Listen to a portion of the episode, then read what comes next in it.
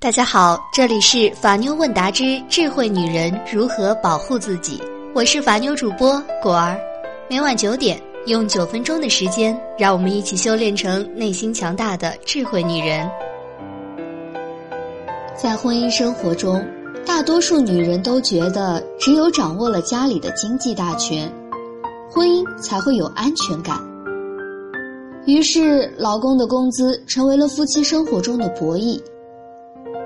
那么，老婆让老公上交工资，在法律上有没有依据呢？今天果儿就来给你分析分析，老公的工资应不应该上交这个问题，其实很早之前就开始讨论了。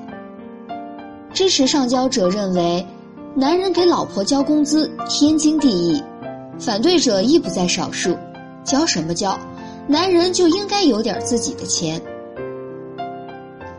所以呢，今天你是如何看待这个问题的？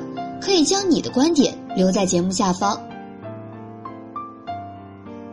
首先，让我们来了解一下，老公上交工资有没有法律依据呢？根据婚姻法第十七条，夫妻在婚姻关系存续期间所得的下列财产归夫妻共同所有：一、工资、奖金；二、生产经营的收益。三、知识产权的收益；四、继承或赠与所得的财产，但本法第十八条第三项规定的除外。五、其他应当归共同所有的财产。夫妻对共同所有的财产有平等的处理权。果儿所说的平等的处理权，就是说，夫妻共同财产的性质是共同共有，而不是按份共有。因此，夫妻对全部共同财产应当不分份额的享有同等的权利，承担同等的义务，并不是根据夫妻双方经济收入的多少来确定其享有共同财产所有权的多少。所以说，作为老婆让老公上交工资是有依据的，因为啊，老公的工资里面有他的一份在。当然。作为老公的你，也可以选择霸气的不上交，但是果儿要提醒您的是，老公交或者不交工资，老婆的那份就在那里，不增不减。正在收听节目的男性同胞可能会问，有没有例外情况呢？例外情况肯定是有的，《婚姻法》第十九条，夫妻可以约定。婚姻关系存续期间所得的财产以及婚前财产归各自所有，共同所有或者部分各自所有，部分共同所有。约定应当采用书面形式，没有约定或约定不明确的，适用本法第十七条、第十八条的规定。也就是说，老公可以和老婆以书面的形式，白纸黑字的约定好。婚姻关系存续期间所得的财产以及婚前财产归各自所有，并好好的保存。那么这样，作为老公的您，工资就可以理所当然的不属于夫妻共同所有财产。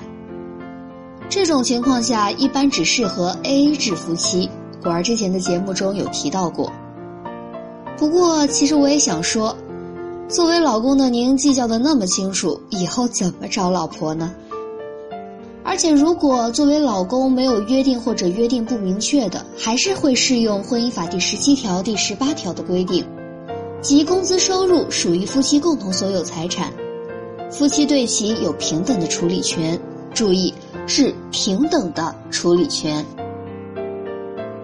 说到这里，广大的男同胞们应该知道了，还是那句话，你的工资交与不交，老婆的那份始终都在那里，不增不减。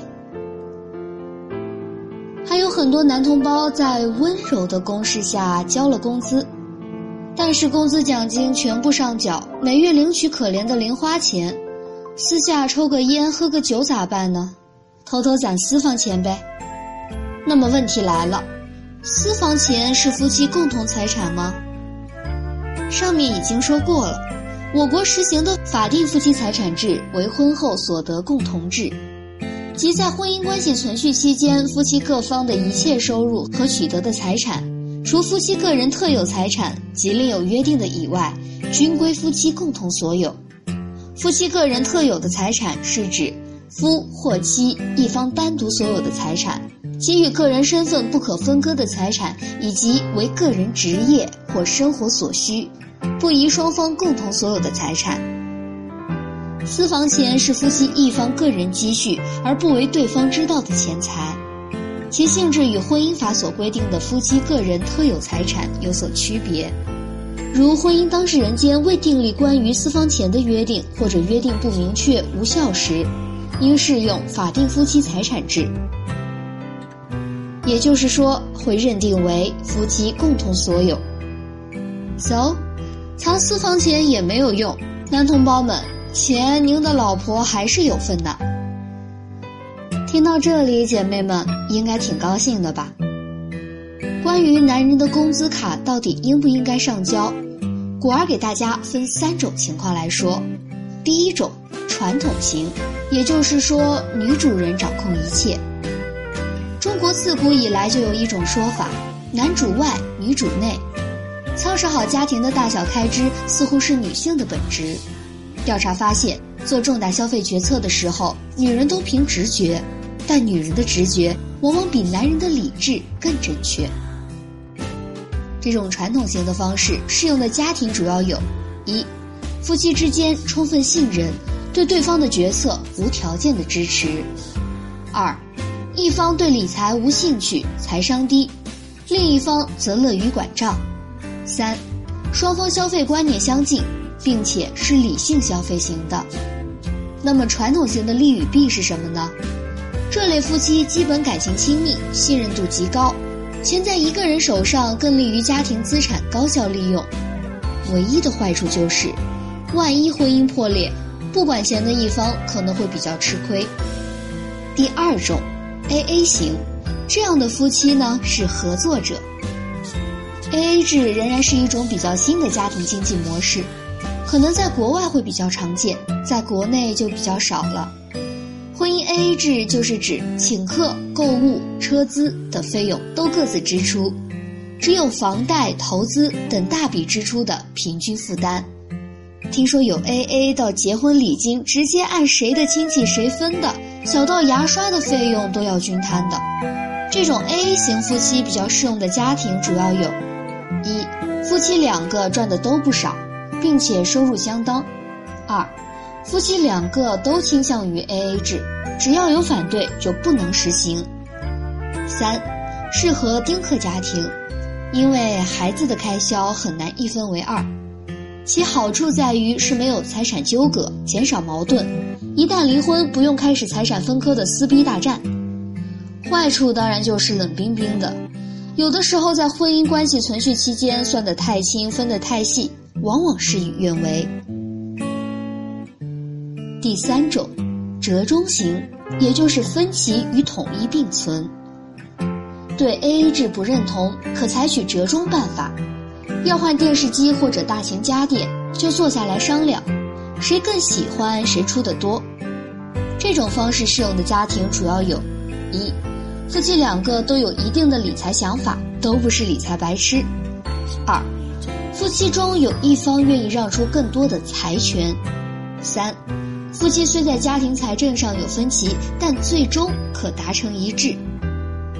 折中型理财方式能够兼顾夫妻亲密感受和个人空间的双重需要，双方都为家庭付出，但依然会面临价值消费观念不同引发的矛盾。要长久地遵守一个双方都觉得可行的协议，其实很难。比如说，不善于沟通，会比 AA 制更加麻烦。果儿觉得，无论是老公藏私房钱，还是老婆要老公上交工资卡，关于两口子过日子谁管钱，这么多年来关于这件事的讨论从来没有一个定论。不过话说回来，不论谁管钱，表面上说的是钱，实际上经营的还是夫妻感情。两口子感情到位，无论哪种管钱方式，都能收获一种甜蜜。所以，夫妻需要的其实是一份关于甜蜜感情的安全感。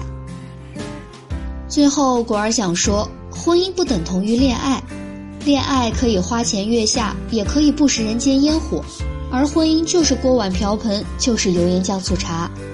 工资卡的上交或许能给咱们女性带来更多的安全感，但是婚姻的安全感肯定不是仅仅来自那张冷冰冰的工资卡。好的，今天的智慧话题就到这里。如果你在情感中遇到任何问题，都可以在下方评论区留言，或者搜索微信公众号“法妞问答”，三分钟百分百语音回复你的法律问题。如果想第一时间收听节目，一定记得点击订阅哦。偷偷的告诉你们，果儿的微信号是幺五五八八八七五三二零，有问题也可以微信私聊我啦。